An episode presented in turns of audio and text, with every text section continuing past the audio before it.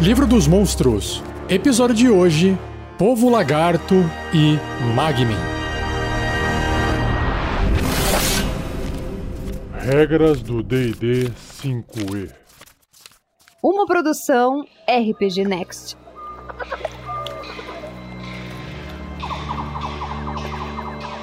A ilustração que tem do povo lagarto, ou em inglês Lizard Folk, no livro dos monstros do D&D quinta edição, é bem legal. Apresenta uma criatura humanoide, basicamente um lagarto, só que está andando em duas patas, como se estivesse em pé, tem um grande rabo comprido, grosso para trás. O pé ou a pata tem dedos compridos com unhas bem compridas. Ao corpo todo forte, cheio de escamas, esverdeado. Ombros com braços fortes que seguram um porrete numa mão e um escudo feito de casco de tartaruga na outra. E aí na parte onde tem um pescoço, o pescoço é comprido como de um lagarto, a cabeça de um lagarto. E o cabelo lembra uma crina de cavalo, só que amarelo alaranjado. É uma aparência de uma criatura bem intimidadora.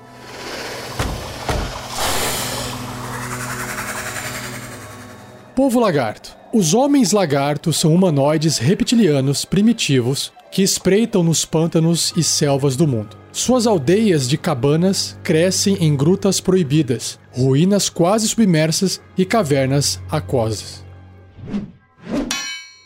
Xenófobos territorialistas. O povo lagarto lida e negocia com outras raças raramente. Ferozmente territorialistas, eles buscam batedores camuflados para guardar o perímetro de seus domínios. Quando visitantes indesejados são detectados, a tribo envia um bando de caça para agredir ou expulsar os invasores, ou conduzi-los a cair em tocas de crocodilos ou outras criaturas perigosas. O povo lagarto não tem noção de moralidade tradicional e eles consideram o conceito de bem e mal profundamente alienígena. Como criaturas verdadeiramente neutras, eles matam quando é conveniente e fazem o que for preciso para sobreviver. Os homens lagarto raramente se aventuram além dos seus territórios de caça. Qualquer criatura que entre em seus territórios está suscetível a ser caçada, morta e devorada. Eles não fazem distinção entre humanoides, bestas e monstros. Similarmente, o povo lagarto não gosta de ir muito além de suas fronteiras, onde eles podem facilmente se tornar a caça ao invés do caçador. Podem surgir ocasiões em que o povo lagarto irá formar alianças com seus vizinhos. Esse povo lagarto geralmente aprende em primeira mão que os seres humanos, anões, halflings e elfos às vezes podem ser úteis e confiáveis. Uma vez que o povo lagarto tenha forjado laços com estrangeiros, eles são aliados perseverantes e ferozes. Grandes banquetes e sacrifícios. Os homens lagartos são onívoros, mas eles têm um gosto pela carne humanoide. Os prisioneiros frequentemente são trazidos de volta para os seus acampamentos para se tornarem o prato principal de grandes festas e ritos que envolvem dança, narração de histórias e rituais de combate. Só faltou aqui um RPG no meio. As vítimas são ou cozidas e comidas pela tribo ou sacrificadas para Semuânia, o deus do povo lagarto. Artesões sagazes. Apesar de não serem artesões especializados, os homens lagarto constroem ferramentas e joias ornamentais a partir de ossos de suas matanças e eles usam couro e carapaças de monstros mortos para criar escudos. Me veio agora na mente o predador, né, do filme O Predador. Líderes do povo lagarto. O povo lagarto respeita e teme a magia com um respeito religioso. Os xamãs do povo lagarto lideram suas tribos, supervisionando ritos e cerimônias realizadas para honrar Semuânia. De tempos em tempos, no entanto, uma tribo de homens lagarto produz uma poderosa figura tocada não por Semuânia, mas por Cesinek, um lorde demônio reptiliano que busca corromper e controlar o povo lagarto. Os homens lagarto, que nascem à imagem de Cesinek, são maiores e mais astutos que outros homens lagarto e são completamente malignos. Esses reis e rainhas lagartos dominam as tribos de homens lagarto, usurpando a autoridade do xamã e inspirando agressões atípicas entre seus súditos. Gostei, hein? Muito bom. Eu acho que vai ter um bloco de estatísticas separado para esse tipo de homem lagarto. Veneradores de dragões. O povo lagarto fala dracônico, que eles creem ter aprendido com os dragões em tempos antigos. Uma tribo que adentre no território de um dragão irá oferecer tributo a ele para ganhar seus favores. um dragão maligno pode explorar o povo lagarto para seus próprios objetivos vis, transformando-os em invasores e saqueadores. E aí, antes que eu entre na parte dos blocos estatística, trago a você uma nota deixada escrito que diz o seguinte: Em todas as minhas relações com o povo lagarto, nunca fui capaz de dizer o que eles estavam pensando. Seus olhos reptilianos não desmentiam nenhuma pista de suas intenções. Eu dei suprimentos a eles, eles me deram arrepios. E esse é o relato de um comerciante sobre sua experiência com as tribos do povo lagarto do pântano.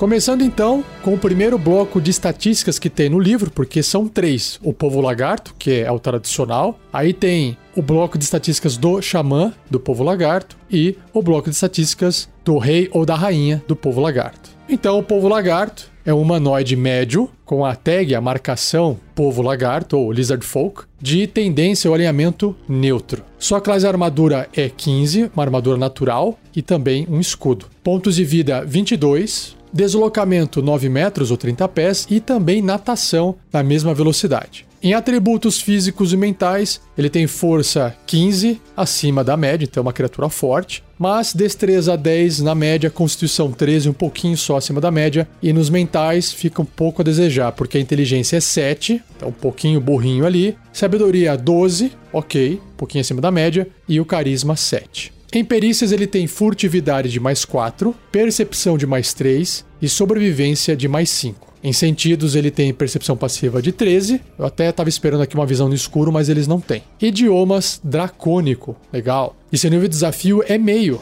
ou 100 pontos de experiência. Nos traços ele tem prender a respiração, ou seja, o povo lagarto pode prender a respiração por 15 minutos. Imagino eu que esse traço de raça vai se aplicar aos outros tipos, aos outros blocos de estatísticas. E aí, em ações, ele tem ataques múltiplos. O povo lagarto realiza dois ataques, cada um com uma arma diferente. E fora das armas, ele tem uma ação de mordida. Então, só para passar aqui por cima, ó, ele tem ação de mordida, clava pesada, que é o porrete lá que eu descrevi, a zagaia, ou javelin, que é uma lança de arremesso, e o escudo com cravos, Hum, na ilustração tem um escudo, verdade, de tartaruga, né? E na frente desse escudo tem dois ossos compridos presos, que são os cravos, provavelmente. Legal. Então a mordida, assim como todos os outros ataques, tirando a Zagai, que pode ser feita à distância, né? É um ataque corpo a corpo com arma. Todos eles vão ter um bônus de mais 4 para atingir. A mordida, assim como as outras armas de corpo a corpo, tem um alcance de 1,5m contra um alvo apenas. Se acertar a mordida, 5 ou 1 d6 mais 2 de dano perfurante. A diferença da clava pesada é que o dano é de contusão, o resto é tudo igual à mordida. E no caso da Zagaia, o dano também é perfurante, assim como a mordida, só que ela também pode ser usada como uma arma à distância.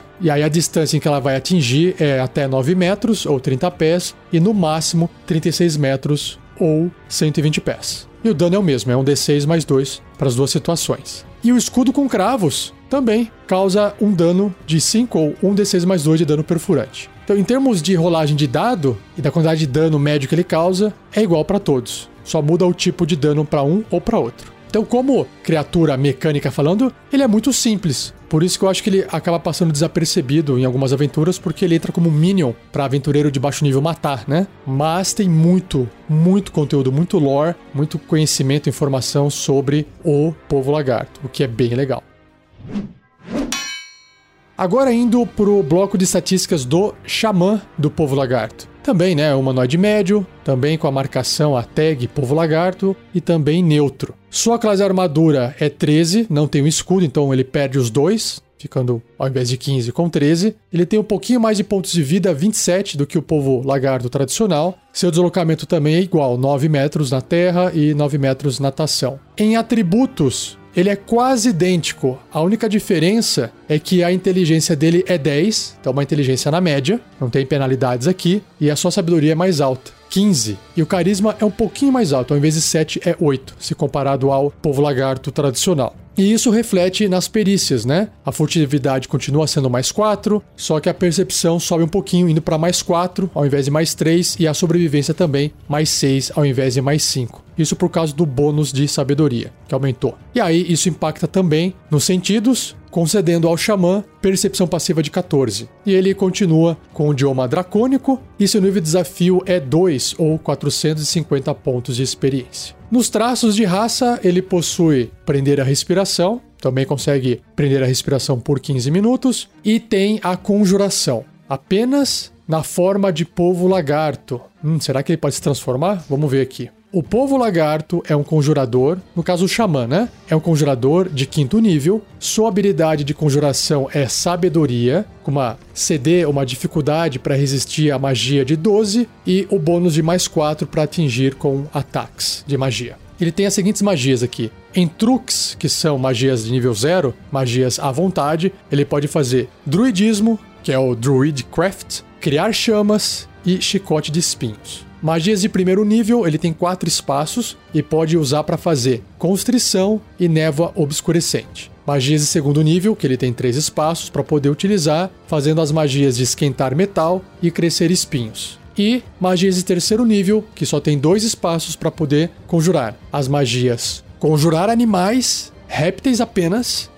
faz sentido, e ampliar plantas. E aí, na parte de ações, ele também tem ataques múltiplos, apenas na forma de povo lagarto, que diz que o povo lagarto, xamã, realiza dois ataques, um com sua mordida e um com suas garras. E aí então ele tem a ação de mordida, que tem um texto longo aqui porque deve ter um efeito a mordida dele. Aí ele pode usar a ação para poder fazer um ataque de garra. E aí ele tem a ação de mudar forma. Olha que legal. Então tá explicado aqui, ele realmente pode mudar de forma. Vamos ver aqui, ó. A mordida, assim como a garra, é um ataque corpo a corpo com arma, mais 4 para atingir, alcance 1,5m, apenas um alvo, se acertar 5 ou 1d6 mais 2 de dano perfurante, ou 7, 1d10 mais 2 de dano perfurante na forma de crocodilo. Então já sabemos que ele pode se transformar no crocodilo. Bacana. Se o povo lagarto, xamã, estiver na forma de crocodilo e o alvo for uma criatura grande ou menor, o alvo fica agarrado, com uma dificuldade de 12 para escapar. Até esse agarrão acabar, o alvo está impedido, ou seja, não pode se mover, e o povo lagarto não pode morder outro alvo. Se o povo lagarto voltar para sua forma verdadeira, o agarrão acaba, claro, né? Porque ele se destransformou de crocodilo para povo lagarto. E aí a ação de garra, que também só pode ser feita na forma de povo lagarto, também, né? Um ataque corpo a corpo, como eu já tinha dito antes, com arma, mais 4 para atingir, alcance adjacente, um alvo, se acertar 4 ou 1d4 mais 2 de dano cortante. E a ação de mudar forma, que recarrega após um descanso curto ou longo. Então, curto é aquele descanso de uma hora e o longo é de um dia para o outro, né? Dormindo ali 6 a 8 horas. O povo lagarto se metamorfoseia magicamente em um crocodilo, permanecendo nessa forma por até uma hora. Ele pode voltar para sua forma verdadeira com uma ação bônus. Suas estatísticas, além do tamanho, são as mesmas em cada forma. Qualquer equipamento que ele esteja vestindo ou carregando não é transformado e ele volta à sua forma verdadeira se morrer. Então tudo que você precisa saber da forma de crocodilo dele está anotado aqui no bloco de estatísticas. Muito bom, vamos então agora para o último deles.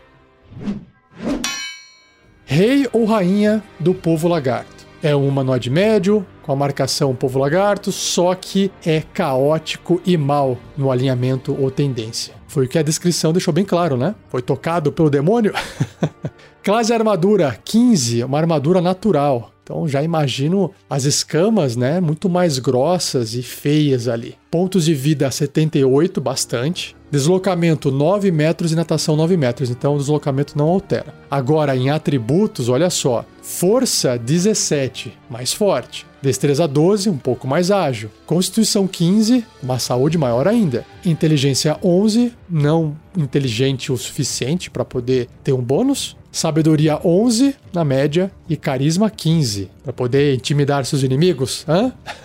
em testes de resistência ele tem Constituição mais 4, olha só um bônus e sabedoria mais 2. Em perícias, ele tem furtividade de mais 5, percepção de mais 4 e sobrevivência de mais 4. E tem mais uma coisa importante aqui: imunidade à condição de amedrontado. Não tem como essa criatura ficar com medo. Bacana. E aí ele tem sentidos, visão no escuro de 18 metros e percepção passiva de 14. Então, finalmente aqui, visão no escuro aparecendo, né? 60 pés de distância. Idiomas continua sendo dracônico, só que agora o nível de desafio é 4 ou 1100 pontos de experiência. Continua também com o traço de prender a respiração por 15 minutos. Em ações também tem ataques múltiplos, ou seja, o rei ou rainha povo lagarto realiza dois ataques, um com sua mordida e um com suas garras ou tridente ou dois ataques corpo a corpo com seu tridente. Então, ele já vem com o tridente aí.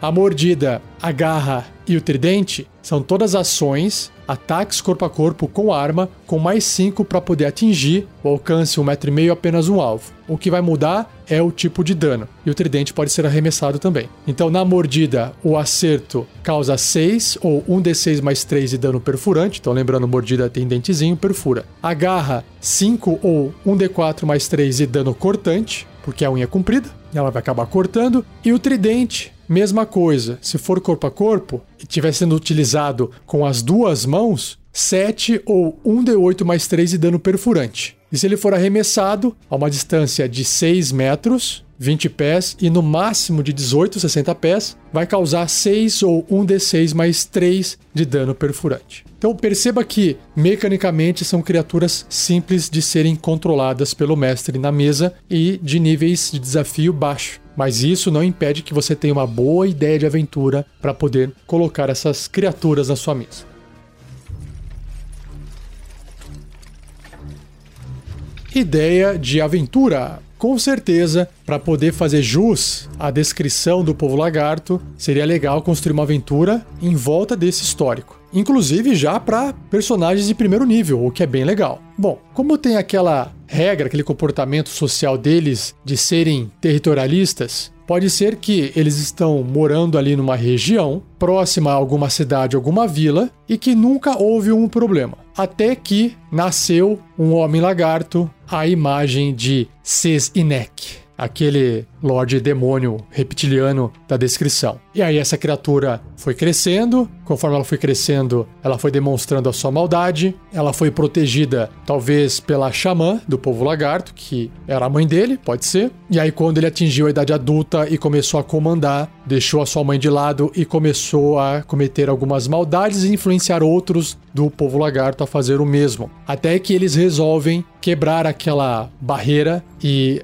atacar a vila. E é aí que os aventureiros entram. Ou eles estão passando pelo local, ou eles são contratados para poder ajudar na resolução desse problema. E aí dá para fazer aquela aventura bem fantasia dos anos 80 de um grupo de aventureiros andando por um pântano, encontrando não só o povo lagarto, mas pode encontrar armadilhas, pode encontrar outras criaturas. E aí traz também um clima meio cutulesco, meio Lovecraftiano, para poder justificar aquele povo lagarto venerando o seu líder, ou até pode ter alguma coisa relacionada a imagens de deuses, deuses lagartos, esse tipo de coisa. E aí os aventureiros têm que se aproximar, talvez tenham que abater, talvez eles possam acabar fazendo amizade com algum povo lagarto que gostaria de sair dessa situação e ele passa informação. Eu acho que é legal ter alguém que passe, conte histórias para os jogadores, porque acho que dificilmente os jogadores, como personagens, irão às vezes querer explorar e entender o que está acontecendo na história, qual que é o passado. Se tiver um membro do povo lagarto que apesar de neutro, está naquele momento se aliando aos aventureiros porque quer tentar derrubar o fulano de tal, ou lá o rei ou a rainha do povo lagarto, porque só tá trazendo problema, e talvez goste lá da, da mãe do cara, da, da xamã,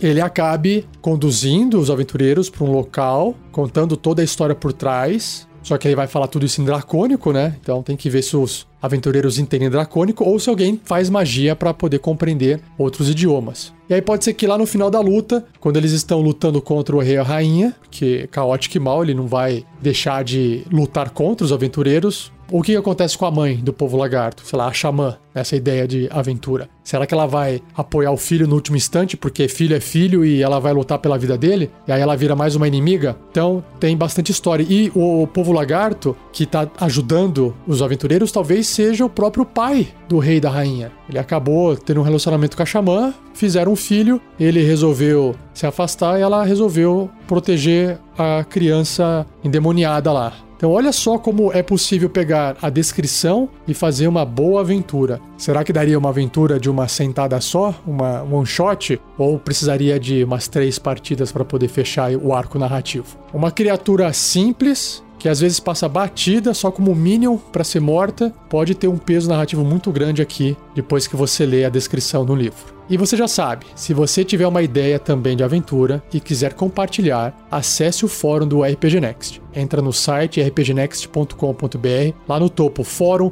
ou você pega o post desse episódio que tem um link que te leva diretamente para a página onde você escreve ideias de aventuras baseadas em monstros. Que a ideia é essa, a ideia é pegar um monstro e tentar fazer uma aventura em volta da descrição ou história daquele monstro. Você não precisa só usar aquele monstro, você pode usar quaisquer monstros, desde que você esteja se baseando na descrição dele para poder criar sua aventura. Então, compartilhe e ajude a comunidade também de RPG. Seja você também um guerreiro ou uma guerreira do bem. Para saber mais, acesse padrim.com.br barra rpgnext ou picpay.me barra rpgnext.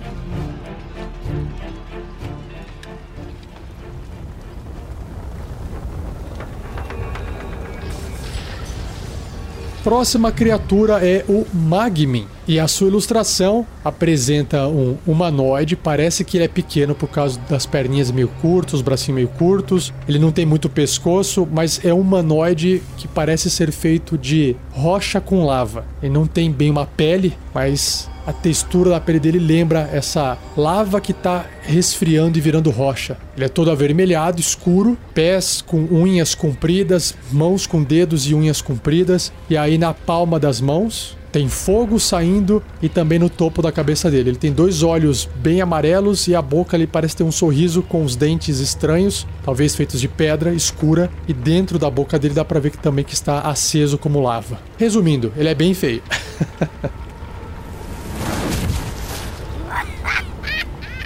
Magmin. O sorridente e travesso Magmin se assemelha a um humanoide atarracado, ai falei que era pequeno, esculpido em uma casca negra de magma. Mesmo quando ele não está inflamado e irradiando calor como uma fogueira, pequenos jatos e chamas emergem de sua pele porosa. Piromaníacos invocados. Os Magmins são espíritos elementais do fogo presos a formas físicas através de magia, e eles aparecem no plano material apenas quando são invocados. Ah, que legal! Eles veem objetos inflamáveis como gravetos para uma grande conflagração e apenas o controle mágico exercido por seus invocadores os impede de incendiar tudo que eles tocam. Sua propensão por fogo e estragos faz deles ideais para espalhar o caos e destruição. Uma multidão de magmins invocados dentro de um castelo pode reduzi-lo a uma casca em chamas em minutos. Destruição flamejante. Apesar de suas chamas serem potentes, a cascadura do magmin previne que ele incendeie instantaneamente tudo que entre em contato com ele. Porém, como o fogo dentro dele, os magmins são caprichosos e imprevisíveis. Além disso, como criações elementais simples, eles são indiferentes aos ferimentos que suas naturezas elementais causem às criaturas do plano material. Se ele tiver a oportunidade, enquanto estiver sob serviço do seu mestre, o Magmin buscará áreas de grande calor, como incêndios florestais ou magma borbulhante dentro de um vulcão ativo. Em outros momentos, o Magmin libertará chamas compulsivamente das pontas de seus dedos, deliciando-se ao atear chamas a objetos. Muito legal. Vamos então agora pro bloco de estatísticas.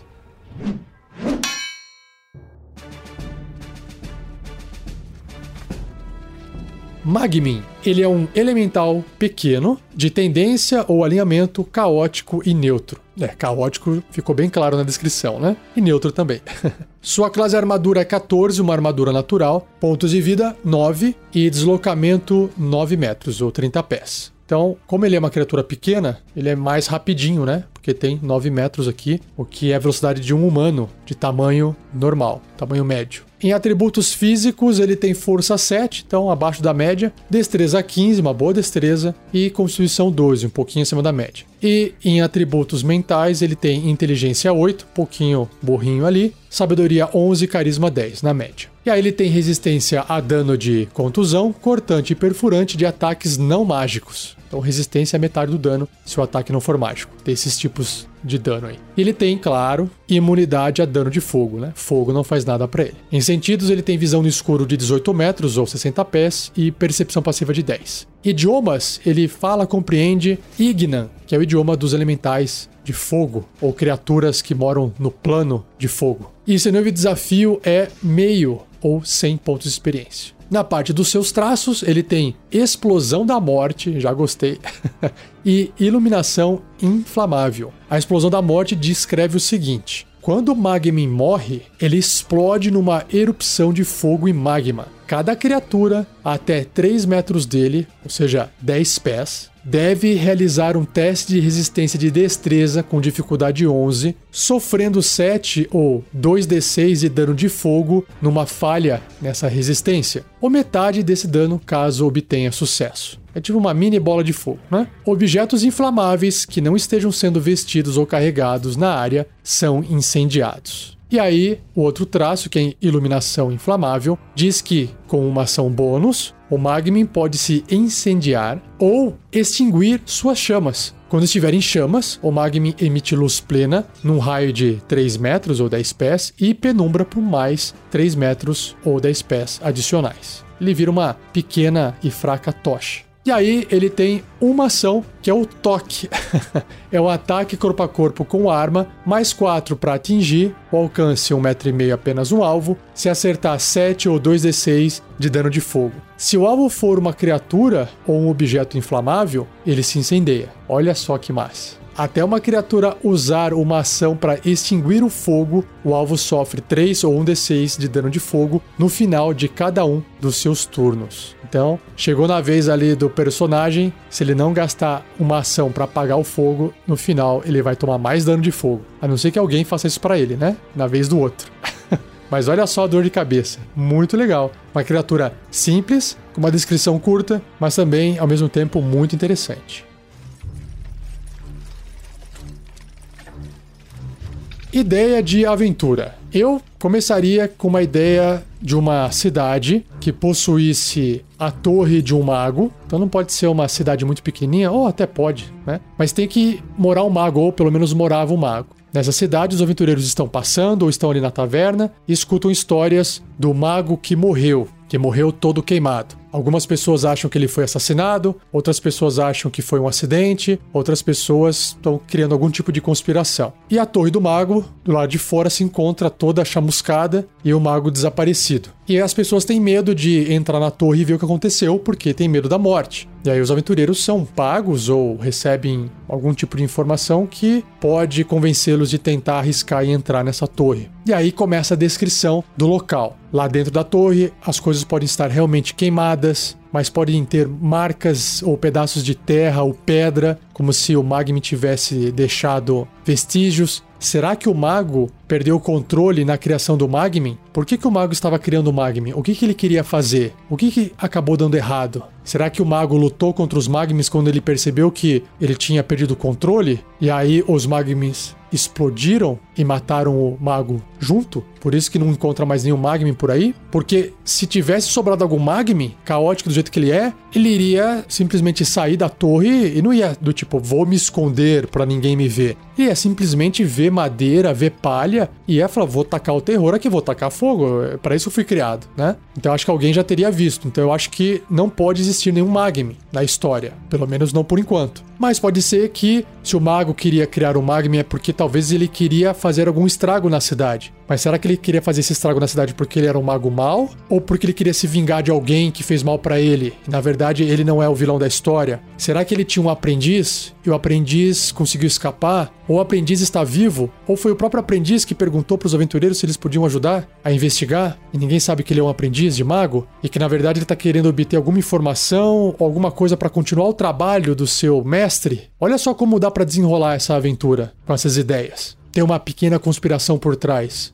Eu acho que é legal você tentar levar os aventureiros para um lado, fazendo primeiro pensar que foi um acidente, depois descobrir que o mago estava realmente querendo construir aquelas criaturas, então o mago agora era uma pessoa má, que ele ia usar isso para alguma coisa má, mas na verdade depois descobrem que alguém ou um grupo de pessoas na cidade fez um mal contra aquele mago ou contra alguém que o mago gostava, né? Sei lá, esposa do mago, enfim, ou pode ser uma maga, o marido do mago, não, não importa aqui o, o gênero da história, pode ser o que você achar melhor. E aí, no final das contas, esse grupo de pessoas são os vilões. E agora o aprendiz quer se vingar. Mas até os aventureiros descobrirem isso, pode ser que eles estejam enganados. E aí o aprendiz pode se parecer como sendo um vilão. Então dá pra ir ficar tendo essas reviravoltas Será que os aventureiros vão matar e descobrir depois que mataram um inocente? Ou será que na cabeça deles nunca ninguém foi inocente? Porque não importa se você está fazendo mal, não importa qual é a causa que você está seguindo. Você está, sei lá, cometendo um crime e tem que. Quem faz cagada ou faz maldade tem que ser julgado. É, julgado pela lei, talvez. Será que tem um paladino ali na, no grupo? Então, fazer justiça com as próprias mãos, será que seria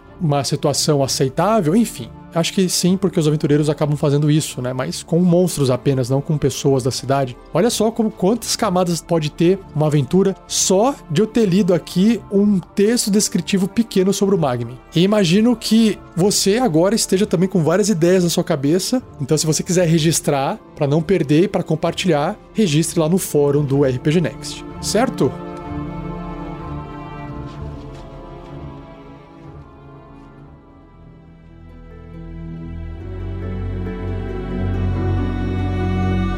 E assim eu encerro mais um episódio do Regras do D&D 5e. Espero que você tenha gostado. Não se esqueça de compartilhar. Se você estiver ouvindo no YouTube, deixa o like também. Ou se você viu essa publicação em outro lugar, deixe um joinha. E se você está gostando desses episódios aqui do RPG Next, acesse o post desse episódio, corra um pouquinho para baixo que vai ter links de afiliado da Amazon. Lá você pode comprar o livro do jogador, o livro dos monstros e o livro do mestre. Você adquire o produto que você quer, que é muito legal e ainda ajuda o RPG Next. E não perca o próximo episódio, onde irei apresentar a você duas criaturas mitológicas. Olha só que legal: a Mantícora e a Medusa. Beleza? Então, um abraço, obrigado e até o próximo episódio.